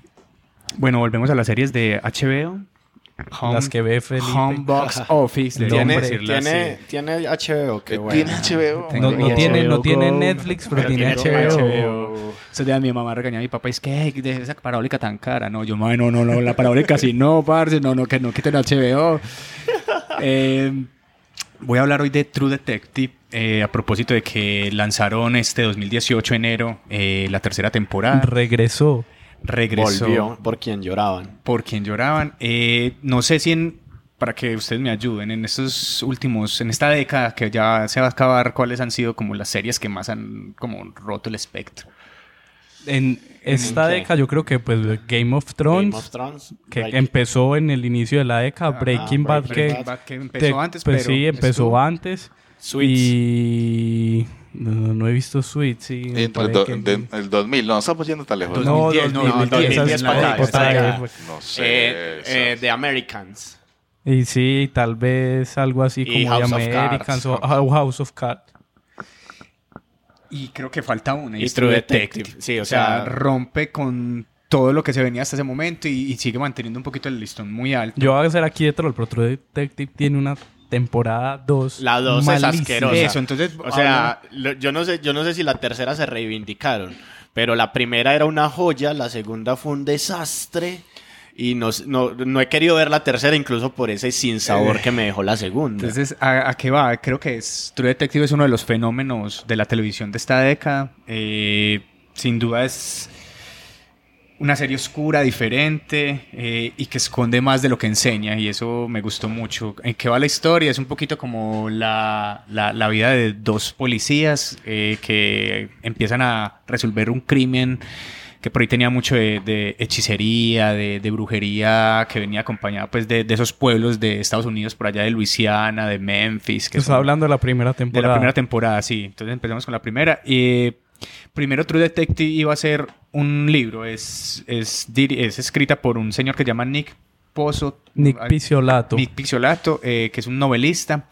Y él escribió True Detective y cuando estaba escribiendo la novela o el libro, él se dio cuenta, no, marica, esto es, un, esto es una serie de televisión. Le empieza a buscar pues patrocinio, le muestra la serie a los actores que después iban a estar, que, creo que también es una de las de los goles de True Detective, de este pequeño milagro. Y eh, la historia va así, eh, los dos policías empiezan a resolver el, el- el crimen y hay algo muy bacano con la serie, es que cronológicamente vos estás en el futuro, pero también estás en el pasado, pero también estás en muchos momentos durante todos los capítulos que te va llevando a entender un poquito qué fue lo que pasó y cómo resolvieron el crimen. Eh, la serie está dirigida por un chico que se llama, no sé si será japonés o la ayuda Kari Fukunaga, pero solo la, la primera, temporada. La segunda no, la segunda es de Nick, pero la, ese, esta primera temporada la iba a dirigir el señor González Iñárritu, pero cuando eso le dieron Birman, a él le encantó True Detective, pero prefirió en ese momento de su vida hacer Birman. Entonces llegó este man. Y ya sabemos del resultado, pues. Ya sabemos del resultado de Birman. Y eh, la primera temporada hasta ese momento Six Feet Under había sido como la, la que más llevaba eh, audiencia en HBO ah, en sus temporadas y True Detective hasta ese momento, ya después vinieron otras, pero hasta ese momento fue la serie que más eh, llevó espectadores en su primera como temporada, que fueron como 11 millones de, de espectadores. Y hay algo muy brutal y es que no se trata solamente del crimen, sino que empiezan a adentrarse un poquito en esta forma de contar desde el pasado, desde el futuro, cuando ellos los empiezan a, a entrevistar para que digan qué fue lo que pasó empieza uno a concentrarse mucho en los personajes. Eh, y creo que ahí está. En los policías. Que son dos policías, eh, que son dos actores muy tesos, que es, ayúdame con el apellido, porfa, Matthew McConaughey. Matthew McConaughey. Que digamos que lo conocemos en películas muy tesas como El Club de los Desahuciados. El Club, de los Desahuciados. Dallas Buyers Dallas Club. Club. Así lo, lo yo, yo, me quedé como, ¿qué? Eso es la traducción de, domingo, de, de, de, domingo por la tarde. Muy, hay, hay, hay que comentar un, en algún podcast de traducciones, de títulos de películas. y eh, Woody Harlenson, que es, eh, ese sí estuvo en más películas, por ejemplo, Asesinos por Naturaleza, estaba pues como más, pues también los dos son muy tesos. Sí, ambos, son ganadores de muchos premios, de Oscar, de todo. Y en esta primera temporada era como importante porque era de los primeros actores como que ya estaban en cine, que estaban viendo cosas de cine y que volvían a la televisión. Era del, en 2014, cuando se lanzó la primera temporada, eran pocos los actores que lo hacían. Ocho capítulos y vos en los ocho capítulos te perdés porque crees que el, sospechoso es uno, después que ya lo encontraron, después crees que son los policías, los policías hacen de todo para poder eh, llegar a... se obsesionan mucho con el caso y aparece un personaje muy brutal, creo que también la misma pregunta que les hice al principio, de qué series rompieron este, esta década, el personaje de Rus que es el personaje de, de, Matthew McConaughey. Creo que es uno de los personajes de series más importantes de esta década, sino de la historia también por su, por su caracterización. O sea, es brutal. Eh, lo que hablaba Juan David ahorita desde la filosofía, desde la forma de ver el mundo, desde el existencialismo, nos deja unas frases brutales que por acá noté, que me parece que para una serie de policías rompe pues como todo. Y el man dice, por ejemplo, frases como esta, uy, se me fue cuando habla del tiempo, por ejemplo, ¿qué es el tiempo? Él dice la eternidad, donde no existe el tiempo, nada puede crecer, nada puede llegar a ser, nada cambia. Por eso la muerte creó el tiempo para cultivar las cosas que matará. Eso lo dice mientras que lo está entrevistando otro policía y constantemente les va mandando tanto a, e, a, e, a los otros policías que lo están entrevistando cuando está con, los, con su compañero buscando pistas. Eh, totalmente siempre está ese yo no duermo, solo sueño, todas son frases muy tesas de Roth que como personaje se vuelve muy poderoso porque después que terminan el caso ya no son policías, después son detectives, después les toca reabrir el caso como yo no sé cuántos años después. Y audiovisualmente me sorprendió mucho el capítulo 4 con el plano secuencia que increíblemente más largo de la historia de la planos secuencias importantes en la Seis televisión. minutos duras de hijo de puta. Y yo no había caído en cuenta que era plano secuencia. Yo apenas en estos días viendo, yo, ah, marica, es que nunca pararon la cámara y es que entran a una casa, hacen de todo allá para llevarse a un chico que les va a dar una información. Y... le encanta contar. Todo. Y con spoiler, sin palomitas, pero con spoiler. Pero no vean la primera temporada. Y creo que son ocho capítulos, son muy brutales todos. Es una serie creo que de culto esa primera temporada. Después, como decían mis compañeros, en la segunda cambian la forma de narrar y cambian la... Ya, ya son muchos los... Como desde muchos puntos de vista la historia. Pero con lo que vas a decir, Pipe, es importante como contar que True Detective no es una serie, no es una miniserie, sino que es una serie antológica. Es una serie que cada temporada trata el mismo tema o pues tiene como el mismo caso el no el mismo como el mismo concepto pero no es capítulo a capítulo sino temporada antológica. Eso es una temporada antológica. Entonces cada una de las temporadas sigue a unos personajes y que siguen un caso independiente. Eso pasa también, por ejemplo, con Fargo, la serie de FX Ah, también vale, hace vale. poco eh, que también se lanzó. Funciona así, cada temporada es diferente.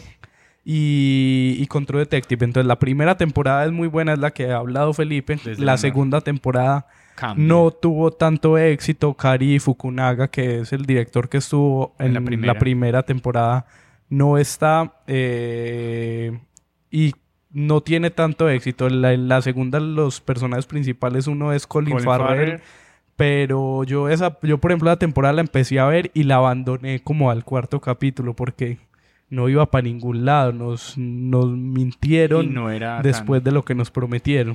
Pero ahora, en 2019, 18, 19. lanzan la tercera temporada. Ya van cuatro capítulos. Van cuatro capítulos y, y la... La promesa Es- fue esa. Sí, Volver. ya Volver es escrita completamente por, por Nick. Nick. Pisolato, que lo, la segunda temporada no todavía ha sido escrita por él. Y el protagonista ese es, es Mahershala Ali, que es el, eh, el actor afroamericano que ganó el Oscar por Moonlight, eh, que es muy buena y tiene muchos puntos en común con la primera temporada. Yo sí la he visto, Sí. voy al día en esta, En la temporada 3. Si vuelven como a la fórmula del- de la primera temporada, le meten otras cosas. Es un, es un caso de dos niños que desaparecen. Y Exacto, es un, es un, otra vez un caso policíaco, una pareja de policías y como decía Pipi ahora, también se mueve entre diferentes líneas temporales del caso, cuando sucede el caso, el futuro y Y eso le da mucho poder también a- al, al televidente empezar a sacar deducciones, a empezar a sacar como a pensar, eh, A ir armando el ir caso en la porque primera y en la tercera, bueno, en la, es que en la segunda sí se descachan mucho en muchas cosas, pero en la primera pasaba eso, que vos tan cuando cuando encuentran el- la primera vez algo, entonces uno siempre está reflexionando, y uno, pero... eh. Y como para ir cerrando, creo que vale la pena mucho verse la primera temporada, la segunda también darle la oportunidad más allá del cuarto capítulo y llegar a la tercera también como viendo estas series. o ver simplemente la- las temporadas que lo enganchen a uno, como eso antológica, puede Sí, uno ver, ver tranquilamente, tranquilamente la solo la primera, la o- la tercera, la puede Pero uno ¿cuál es empezar la a ver. buena? La primera. La primera, primera. es La primera temporada la- con Roxy, con Marty. que la son- buena. La, la que está en este culto. momento es la tercera que, pues si tenés. HBO como Felipe, empiece a ver Carlos y si, si lo engancha, bien.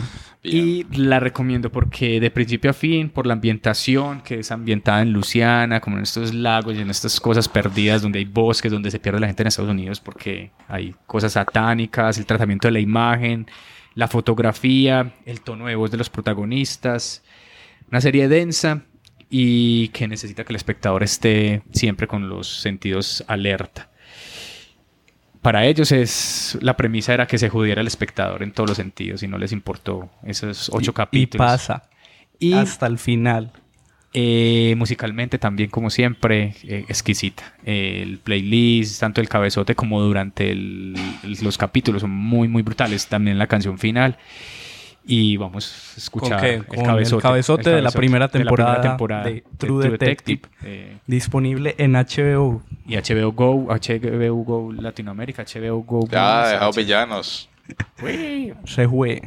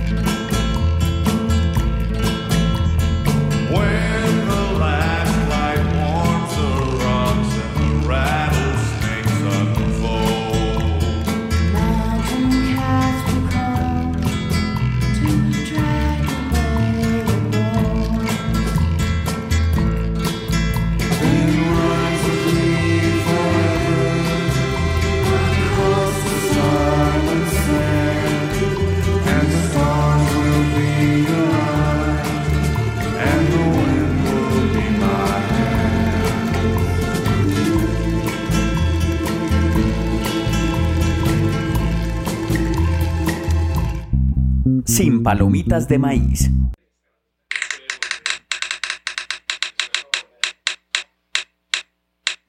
Y ahora eh, quedan dos opciones en la ruleta. Una es Juanse, nuestro invitado, y la segunda es el corresponsal. Y ahora es el turno, no para el invitado, que lo vamos a dejar para el final porque trae una gran recomendación, Sí, sino de... dependemos de él. O sea, la gente que ha aguantado 50 minutos de esta podcast, eh, espera a Juanse, que es el mejor. Sí. Y desde París, Francia, un amigo, José Alejandro Pérez, va a hablar de Sex Education, una serie que Netflix lanzó hace poco, las primeras semanas de 2019. Es una serie británica original de Netflix que habla, como su título lo dice, sobre sexo. Y ahí está el audio desde Francia de José Alejandro. Bueno, buenos días, buenas tardes o buenas noches. No sé en qué momento se irá a escuchar esto que, voy a decir. Bueno, eh, mi nombre es José Alejandro Pérez Betancourt y me gustaría hablar o tratar de decir eh, algo sobre una serie que consumí con un gusto especial en los últimos días y es Sex Education. Eh, sobre la encontré en Netflix. Supongo que es la, que se encargó de la distribución, no estoy seguro si de producción también. Creo que para hablar de, de Sex Education también hay que, hay que hablar también del contexto general en el que nos estamos moviendo. Creo que esta serie nos, nos presenta de alguna manera eh, un encuentro con nuestro deseo, de- con, con el deseo particular de nuestra época. Y es un deseo por el consumo. O sea, eso es lo que en psicoanálisis se conoce como el discurso capitalista y es enseñarnos a consumir. Bueno, nosotros hemos, ya, ya, ya, ya consumimos de, de la manera que nos presenta el modelo capitalista, ¿cierto? Consumimos series. Y estas series, como diría yo, cualquier producto artístico, puede ser, o por lo menos audiovisual, es regulador de deseo en los sujetos, ¿cierto? Entonces, esta serie nos presenta de forma muy abierta un tema siempre, siempre insistente en la humanidad y es el sexo. Y está de base, está en el encabezado, es Sex Education, ¿cierto? Educación sexual. Eh, entonces, mi pregunta es, eh, ¿hasta qué punto Sex Education es realmente, digamos, materialmente real una educación de la sexualidad contemporánea? Eh, pero pienso, bueno, se me ocurre también eh, resaltar de esta serie, que es una serie británica y que hace sobresalir sobremanera, y creo que fue una de las primeras cosas que pensé en el momento que terminé la serie, es el valor a nivel de actuación que tiene, digamos, la escuela inglesa, si se puede decir así. Si hay un método de actuación inglés, eh, porque conocemos todos actores que sobresalen en diferentes papeles y que, o sea, digamos que hay algo en la formación de los ingleses que sobresale. Y en esta serie las actuaciones todas son de un valor exagerado y lo logran muy bien porque resaltan un, un propósito fundamental de las series, eh, perdón, de esta serie, y es eh, resaltar el valor del rol, ¿cierto? ¿Cuál es el lugar de un sujeto particular en, en un espacio donde hace lazo con los otros? Y es una cosa muy interesante que nos ha enseñado, digamos, la, la, la industria norteamericana. Le- y, y- y en productos así como, como el, como lo que pasa en los colegios o en las universidades, las fraternidades, todo eso. ¿Quién es el que está por encima? ¿Quién es el que está por debajo? Y si no estoy mal, eh, como lo nombra en algún momento el, el protagonista, es, es la cadena alimenticia, ¿cierto? Sigue dentro de la misma lógica, dentro de la misma metonimia del consumo. ¿Cierto? Unos se consumen a otros, eso es lo que vemos en esta serie. ¿Quién se consume a quién y de qué manera se lo consume? porque si bien está hablando de educación sexual, no hay como tal, que también lo hay, no hay como tal eh, el consumo de los órganos, sino, y, y eso es lo interesante de esta serie, sino que todo el tiempo se está hablando de cómo la idea del sexo nos consume a nosotros y por eso, esta, esta serie llama al espectador a consumirla, porque nos, nos, nos está hablando de algo que de alguna manera hemos tenido que vivir, ¿cierto? No, no hemos pasado por esas situaciones, pero son, digamos, eh, significantes, frecuentes, a los que uno puede volver. O sea, no es puntualmente esas situaciones en las que vivimos, sino que son eh, significantes asociados. Eh, o sea, nos podemos encontrar en la estructura de eso sin ser el mismo hecho particular el que se vive. Bueno, por otro lado, me, me gustaría comentar algo del, del factor sorpresa. O sea, hice este audio porque Carlos Esteban me, me propuso hacerlo después de que me dijo que había terminado la serie y que esperaba más. Bueno, ese esperaba más es por lo mismo que no me gusta que me digan que tengo que ver una serie porque me hacen esperar un montón de cosas. No esperen, no esperen nada de Sex Education, vayan a verla, nada más. El caso es que yo no me encontré con una, con una gran sorpresa, sino que me encontré con una serie que sabe leer muy bien el goce de los sujetos. Nos da lo que queremos ver. Básicamente, sin sorpresas. Uno desde el primer capítulo sabe muy bien en qué van a terminar algunos personajes y lo hacen tan bien que causa satisfacción que termine así. O sea, que, que ese, ese factor sorpresa tan sobrevalorado en nuestros días eh, no, no, es tan, no es tan importante por la destreza narrativa y sobre todo la capacidad actoral eh, de, de- del elenco, que, que- creo que la, la única, o sea, el único personaje importante que no es, que no es inglés es la mamá del protagonista, que es el agente Scully de, de Expedientes Secretos X. Finalmente, creo que es una serie que, que sabe leer el goce eh, subjetivo de nuestra época, que puede eh, llamar muy fácil la atención y que le hace eco a esta idea generalizada que hay actualmente. No sé si ustedes lo han escuchado, a mí me ha llegado varias veces la idea de que Netflix se está renovando eh, la manera de, de producir, la manera de mostrar, la manera de, de, de dar material, ¿cierto? Y que sobre todo produce cosas que las otras productoras no aceptan. Eh, es a eso, es a eso a, lo que apunta. A dar de lo que, de, lo que queremos ver. O sea, no, no, no- escandaliza que se, se permite mostrar imágenes de más. La historia ya no la han contado, no la han encontrado fragmentada en, en diferentes películas, en diferentes series, pero eh, en esta lo condensan y se permiten mostrarla con todo, con todo. O sea, no, básicamente no nos quedamos con ganas de nada. Eh, la disfruté, se consume supremamente fácil. Eh, creo que es una serie interesante para, para eh, hacerle eco a eso que ustedes eh, proponen en el encabezado de su podcast y es de un podcast hecho por enfermos para enfermos, porque juega justamente con eso que de lo social se entiende un poco enfermizo de, de- de la sexualidad. Sin palomitas de maíz. Hay una cosa característica, la gente que está mandando audios, o sea, que primero son amigos. Dos, le ponemos una tarea muy chévere que es escucharnos. Y le dicen, ah, está bueno, chan, yo ahí me apunto. Y mandan el audio con mucho miedo. Y cuando mandan el audio, dicen, yo quiero mandar más audios. Con todos los amigos me ha pasado, ya tengo muchas series, qué bacano.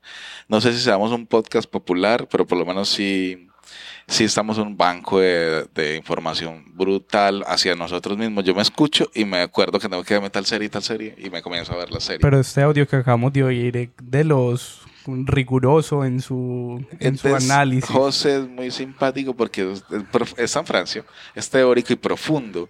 Todo, entonces coge la serie y la analiza desde el mercado. Desde del la- psicoanálisis, que es su, su labor en el Súper mundo. bonito. O sea, ñoños, ñoños, muchas gracias por Gente estar ahí. comprometida con esta enfermedad.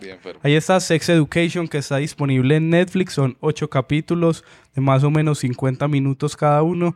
Y yo también la vi, me pareció como interesante que le da una vuelta ahí a ese género de, de la comedia juvenil sexual y de esas que se pueden ver en un fin de semana muy tranquilamente. Sex Education en Netflix. Y ahora sí, es el turno para el invitado, Juan Sebastián Molina. Eh, ¿De qué vamos a hablar? Bueno, ya voy a hablar de, de Get Down. Decidido, 100%. Y The Get Down es una serie de Netflix. Y es una serie de Netflix que es muy bonita porque sale de un documental que se llama Rebel Kings, ¿cierto? Pues es como la base, la base como teórica, pero dentro de toda la teoría está el Bronx de los 70, ¿cierto? ¿Qué pasa en el Bronx de los 70? Que en, esa, en, esa, en ese caos que significa vivir en Nueva York, vivir en los 70, vivir en el Bronx, vivir en una zona que está invadida por latinos, que está invadida por negros, que está llena de cosas, hay violencia, hay un montón de situaciones religiosas y hay un montón de gente creando cosas para salirse de ahí. Y entonces, ¿qué pasa con The Get Down y qué pasa con, con la vida de esto y, lo, y qué pasa con el Bronx? Es que se empieza a llenar de color, se empieza a llenar de vida y nace una cosa que hoy sigue dando Lidia, que es el hip hop. ¿Cierto? ¿Qué pasa, qué pasa con, The Con todas sus variantes, pues Sí, que con no todas es sus solo variantes. como hip hop y pensar en la Sí, música. Y pensar que- solo en el rap, sino que es pensar en el hip hop como los cuatro elementos, que es el vivo y el, el graffiti, el DJ y el MC. Y el baile, ¿no? ¿Cuál es Por eso el b-boy. Vivo. El b-boy, que es el, el, break, el breakdancer. El breakdance. ¿Cierto? ¿Qué pasa con, con The Get Down? Que es una historia de amor muy bonita, porque es la historia de amor de un chino que se mete en peliculado a escribir canciones y está enamorado de escribir canciones y, y escribe poemas. Antes de escribir canciones, escribe poemas. Y el man escribe poemas y un día se le aparece un man que es leyenda en el barrio que se llama Shaolin Fantastic. Y ese man de Shaolin Fantastic es un ladrón. Y ese man como ladrón es un man que roba cosas desde discotecas hasta carros. Y el man tiene un sueño y es ser DJ. Y cuando sueña con ser DJ se mete en el, en el parche de un loco que es una leyenda del hip hop que se llama Grandmaster Flash. Y Grandmaster Flash es considerado uno de los tipos que funda el hip hop como DJ. Y el man le enseña a mezclar. Y cuando el man le enseña a mezclar, este man le dice al otro que, uy, usted escribe poemas, es una chimba. Entonces yo le pongo música a sus poemas y empezamos a, a hacer nuestras batallas y a, y a tocar nuestra música. Ahí, ahí, ahí empieza a narrarse la historia y empiezan a pasar un montón de cosas porque al- al- a la par del hip hop viene todo lo que es la música disco y viene toda la- todo lo que es el funk y cómo lo viven en Nueva York y cómo están todos esos, esos, esos bares pesados con la mafia neoyorquina, con los, con los guetos, con las con las, las, las, las guerras y la violencia que tienen todos, todos los negros y que tienen todos los latinos, esas diferencias raciales, ese, es, todo ese rencor adentro de una ciudad que siempre los aisló, que siempre los mandó lejos, y estos manes empiezan a romperla con, a punta de música, ¿cierto? Y es algo que pasa incluso en Rebel Kings. Rebel Kings, hay que hablar de ella para hablar de The Get Down, porque es un docu que cuenta la historia de cómo en los 70 eh, se, se inventaron la nación Zulu, se inventaron todo esto de los de los las cinco los cinco guetos del, del hip hop neoyorquino. ¿Cómo se llama? Eh, Rubble Kings. Ruble Kings. Y, y cuenta la historia de cómo las pandillas de rap acabaron la violencia en el Bronx. Y cambiaron las, las batallas de, de balaceras, de encontrarse en los puentes a darse bala por Sí. batallas de baile, de DJ y de MC. Que es- entonces es la base para The Get Down, porque The Get Down es constantemente una batalla personal del, del personaje principal que es Zeke, que es un personaje muy bonito porque también tiene, tiene pues la representación de un, de un rapero muy famoso, que en este momento se me olvida el nombre, pero que es un man que, que da como las entradas de ya estoy grande, pero vean cómo empecé. Y entonces eh, está como ese, ese voy al, al futuro cuando ya soy un rapero consagrado, pero mírate, pero mis letras siguen hablando de lo que fui cuando era pelado. Y entonces te muestran cómo se enamora, te muestran cómo las disqueras lo buscan, te muestran cómo cómo de a poquito el pelado le toca romper un montón de paradigmas con la familia, con el colegio, con, con la, la mujer, con los mismos pandilleros, decirles como, no, es que yo no soy violento, yo soy un man que simplemente canta, demostrarles cómo el hip hop le, puede cambiar la vida a él, cómo le cambia la vida a los parceros, cómo le cambia la vida a todo el barrio y cómo todo el mundo empieza a verlos a ellos como un referente y, y no lo empiezan a ver como un referente violento, ¿cierto? Ambas cosas las pueden ver en Netflix. The Get Down tiene un primer, una primera temporada que es, Es muy una sola, buena. una sola temporada realmente. Es una sola temporada partes. dividida en dos partes, pero la primera parte es una chimba, la segunda parte deja mucho que desear, sobre todo porque, porque se meten como ya en cosas que a la gente no le importaban. O sea, si lo hubieran dejado en la primera parte, hubiera quedado muy, muy, muy bien hecha. Y ya la segunda parte fue como, como una continuación, pero que no le aportó nada a la vida, algo así como lo que pasó con la casa de papel, me disculparán los fanáticos de la casa de papel, pero Pero yo creo que ahí la diferencia es que Get Down fue pensada no como, pues no, no, la casa de papel sí fue pensada como completa las, las Sí. dos partes que vimos en Netflix en Get Down Sí. fue hicieron la primera y luego hicieron cuando la vieron el segunda. éxito Exacto. hicieron la segunda. Entonces ya ahí fue una estirada de chicle maluca. Sí, una novela, Y- novela esa, güey. Y entonces pasan cosas. Eh, tiene la actuación estelar pues de Jaden Smith, que fue el, como el que jalonó todo, y la aparición de Grandmaster Flash. Y ese es uno del hijo, no, so- hijo de... El menorcito. Ese es el, El menorcito. menorcito de- que, incluso, de que incluso por escenas dentro de la, dentro de la serie se llegó a insinuar que pues el pelado tenía tendencias homosexuales o era Bueno. homosexual y todas esas cosas. Y, y juegan también mucho con ese, con ese, con ese rol como de demostrar que el, que no solo te enamoras eh, no te vinculas sexualmente con alguien y te enamoras de alguien que sea como de tu sexo opuesto, sino que también tienes vínculos amorosos con personas de tu mismo sexo sin tener que llegar a, a situaciones sexuales, sino que puedes compartir un montón de cosas que también pueden significar una forma de amor. Porque hay un momento en el que Jaden Smith, pues el personaje de Jaden Smith, tiene que pelear como con esa necesidad de ser legal y ser ilegal, de que se, se enamora y, y se, y, se, y se pierde ese amor y no vuelve y aparece, y tenían lugares de encuentro y nunca vuelve y aparece. Entonces hay, hay cosas muy bonitas narradas con el metro, narradas con el Bronx. Hay, hay un rescate histórico de cassettes, de grabaciones viejísimas de- del Bronx de esa época, como para pintar y maquillar todo, todas como las transiciones. Material de archivo, otra, sí, tiene mucho. Eh, Y, y entonces eso también te toca y sos como, uy, marica, esto era así en esa época y hay unas muy, muy buenas recreaciones escenográficas, de vestuario. Eh, no, o sea, véanla, véanla. Yo que- no pude con The Get Down. Vi, creo que aquí estoy viendo, creo que vi dos capítulos y la la abandoné. no sé por qué me. Pues no recuerdo en este momento por qué no me, no me enganché con ello. Es que es una telenovela. O sea, Sí. es, es- una telenovela, eh, ha- haga de cuenta lo quito por ti, pero con hip hop. Es verdad, es verdad, sí, sí, porque es como la salida ahí de, de la parte del barrio oscura. Sí. Pero sí me acuerdo que cuando se lanzó en su momento Get Down era traía como mucho ruido porque era una serie muy costosa, valió Ajá. mucha plata y, y fue también la primera serie que Netflix canceló. Antes de que Sí. cancelaran de Get Down, Netflix no se había Atrevido como atrevido a, cancelar nada. Y dicen que The Get Down pues no tuvo una muy buena segunda parte por un lado y lo otro es que realmente era muy costoso Es que hacerla. la, primera, la primera temporada la produjo Sony, Sony Pictures y valió 120 millones de dólares. O sea, y para la época en que fue y hace son- tres años, Y son solo seis episodios, o sea, pues por lo menos... son 20 millones por episodio. Pues yo creo que ahí hay mucha droga.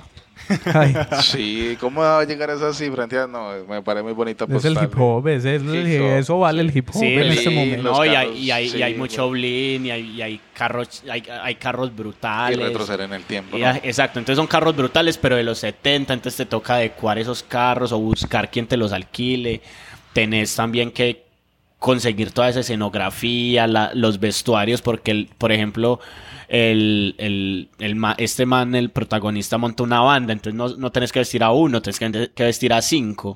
Y entonces ya ahí se te va, se te va incrementando el presupuesto y conseguir ese vestuario de los 70 y conseguir vestuarios disco y adecuar una, una discoteca a que sea una, una disco de disco de los 70 y bueno, hay muchas cosas. Si, si la quieren ver, véanla y si no, ahí está Robert Kings, que es como la el documental en el que se basa y donde pues aparece África Bambata. Incluso, incluso en The Get Down también hay como guiños a África, a África Bambata, pero no hay como, como una aparición estelar del man. Incluso, incluso el sueño de ellos es como meterse al gueto de, de África y, y tocar allá y, y romperla allá. Pero si a usted le gusta la música y le gusta un poco de la historia de la música y le gusta un poco entender cómo pueden hacer movimientos, creo que The Get Down es una, y que una creo buena manera que de... es muy, muy acertada también por lo que pasa en ese momento con el hip hop. Pues Sí. que también lo creo que lo habíamos hablado alguna vez cuando hablamos de la serie de alcohólíricos y es el hip hop es y el rap pues como puntualmente como lo que se mueve por la música es quienes están haciendo las letras contestatarias, los que están Sí. hablando desde lo social, que el rock de verdad está muerto en eso hace muchos años y en ese Mucho. momento el hip hop es el que está reaccionando y el que está diciendo, el que está cantando muchas cosas y no solo el no solo aquí como desde lo local y en español sino En el, lados, el- en nivel mundial el hip hop es el que vende comercialmente y el que responde y el que habla como de, de muchas cosas. Entonces creo que ahí también es muy como muy pertinente venir conocer de dónde viene Sí, ese y movimiento. y entender, y entender un poco cómo, cómo estos manes transformaron una industria que al principio no les creyó y hoy en día pues es, o sea, los dos tipos más ricos de, de dos de los tipos más ricos de Estados Unidos son este man de Jay-Z y Dr. Dre y son dos productores de, de hip hop y, y son negros y son manes que salieron de un gueto y son manes que empezaron como empezaron los chinos de esta serie. Estuviera robando en una esquina, me, me alegra Exacto. eso. Seguro que no, no, sí yo soy muy rap ahora, entonces tengo que verla por eso y porque vi muy Sí. emocionado a Juanse, marica. Sí, incluso, que- incluso, incluso en parte yo la vi fue por ese mismo vínculo que tuve con el rap hace un par de años. Empecé a, a escuchar, a consumir mucho porque lo que dice Carlos de que el rock, el rock se, se dedicó a, se dedicó a cantar otras cosas. Sí, hacer canciones de la Ajá. fiesta de las flores. Entonces, la la entonces se dedicó, se dedicó a cantar otro tipo de cosas y el rap me, ha, me ha abierto un montón de caminos, un montón de posibilidades, un montón de... Me ha contado un montón de historias que uno se queda como, uy, ¿qué está pasando? ¿Cierto? Entonces, entender desde el origen y llegar al, al punto en el que está hoy, que es una de las industrias musicales que más está consumiendo, que más está gastando, que más está produciendo, creo que es un buen inicio. Así sea desde la ficción. ¿Con qué nos vamos? ¿Qué oímos de, de Get Down? El tráiler de esa primera temporada. Sí, ponga el tráiler y escúchese musiquita de Grandmaster Flash para que se, se las oye. Es muy disco, es muy disco, es muy chévere. Ahí está, de Get Down, que la pueden ver en Netflix.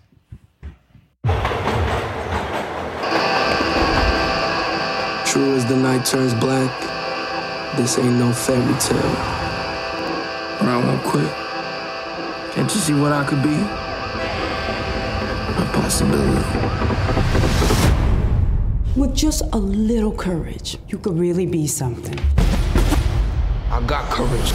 Let's take a trip back. Back in the time, 1977. It was maximum crime. You're a natural wordsmith, man. You working for drug dealers. You ever thought of quitting? This ain't Disneyland, this is the Bronx. I ain't right, but it seemed like nothing found me but trouble. I see the light, it's right there at the end of the tunnel. Y'all pushing me to be who you want me to be. Nobody's asking what I want to be. Show me what you got. Shaolin's a DJ, we call conductor, cause Shaolin fantastic, so bad mother.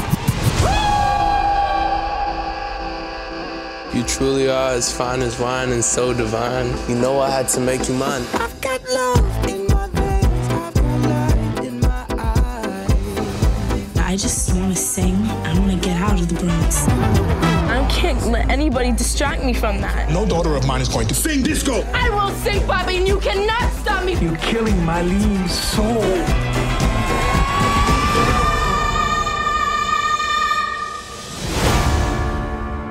The way I see it, all of us here on this planet, and we're on a journey. And it is a mystery. These chains on me won't let me be. You got the key, just come set me free. It's about music, man. It'll move you forward and open up doors that everyone says are shut. It'll give you the whole world for free if you just hold back nothing. Now, oh, you hear that? That is life and destiny. That is the get down. Will ascend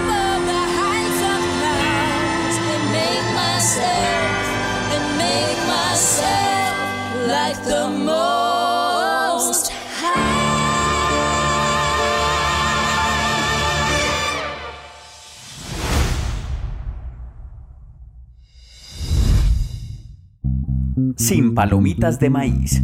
Ese fue el episodio 7 de Sin Palomitas de Maíz. Hoy con muchos temas, teníamos muchas cosas de qué hablar y ojalá este año tengamos mucho más de qué hablar y no nos enfermemos tanto para que no nos tengan que oír con voz enfermosa. Juanse, muchas gracias por venir y estar aquí en Punto Link para conversar. A ustedes por la invitación, siempre es lindo volver, siempre es lindo reencontrarse con gente que uno quiere. Y ya, les recomiendo otra cosa, véanse Baskets, búsquenla, es de, es de FX, escrita por Luis C.K., que ya lo conocemos porque es un loco, y protagonizada por Zach Galifianakis, el mismo de, de ¿Qué pasó ayer? El loco ese, pero hace a un payaso triste. Mándenos un audio de es eso, desde la estrella, es Es- desde sí, lejos. es lejos, lejos. Listo. Ahí está. Entonces, nos hay que dar las recomendaciones. Nos oyen en todas las plataformas de podcast. Gracias a Santiago Rendón que hace las voces de Vamos a renovar este- las voces. Vamos a pagar mil pesos para renovar Por- un por paquete vocales, por vocal. paquete nuevo de voces de la linda voz. Y un saludo a toda la audiencia en Estados Unidos, eh, Perú, Ecuador y Argentina. Que nos están Y oyendo desde allá. Mongolia creo que también Listo. hay. Un de, saludo allá. de- de Mongolia. Se conectaron. Ahí está. rompiendo. Sin palomitas de maíz, episodio 7. Muchas gracias por escuchar y nos oímos. Chai.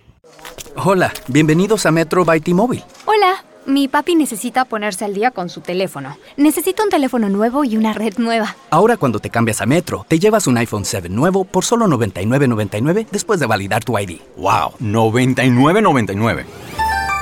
Requiere transferencia del número elegible que no está activo en la red de T-Mobile o activo en Metro en los últimos 90 días y validación de ID en una base de datos independiente límite de 4 por cuenta hogar solo para el modelo de 32 GB. Visita la tienda para más detalles, términos y condiciones. Celebrate the big 2020 with T-Mobile. Switch now and get two lines for just 90 bucks and two new iPhone 11s on us. So you can take a portrait built for two with the ultra-wide camera.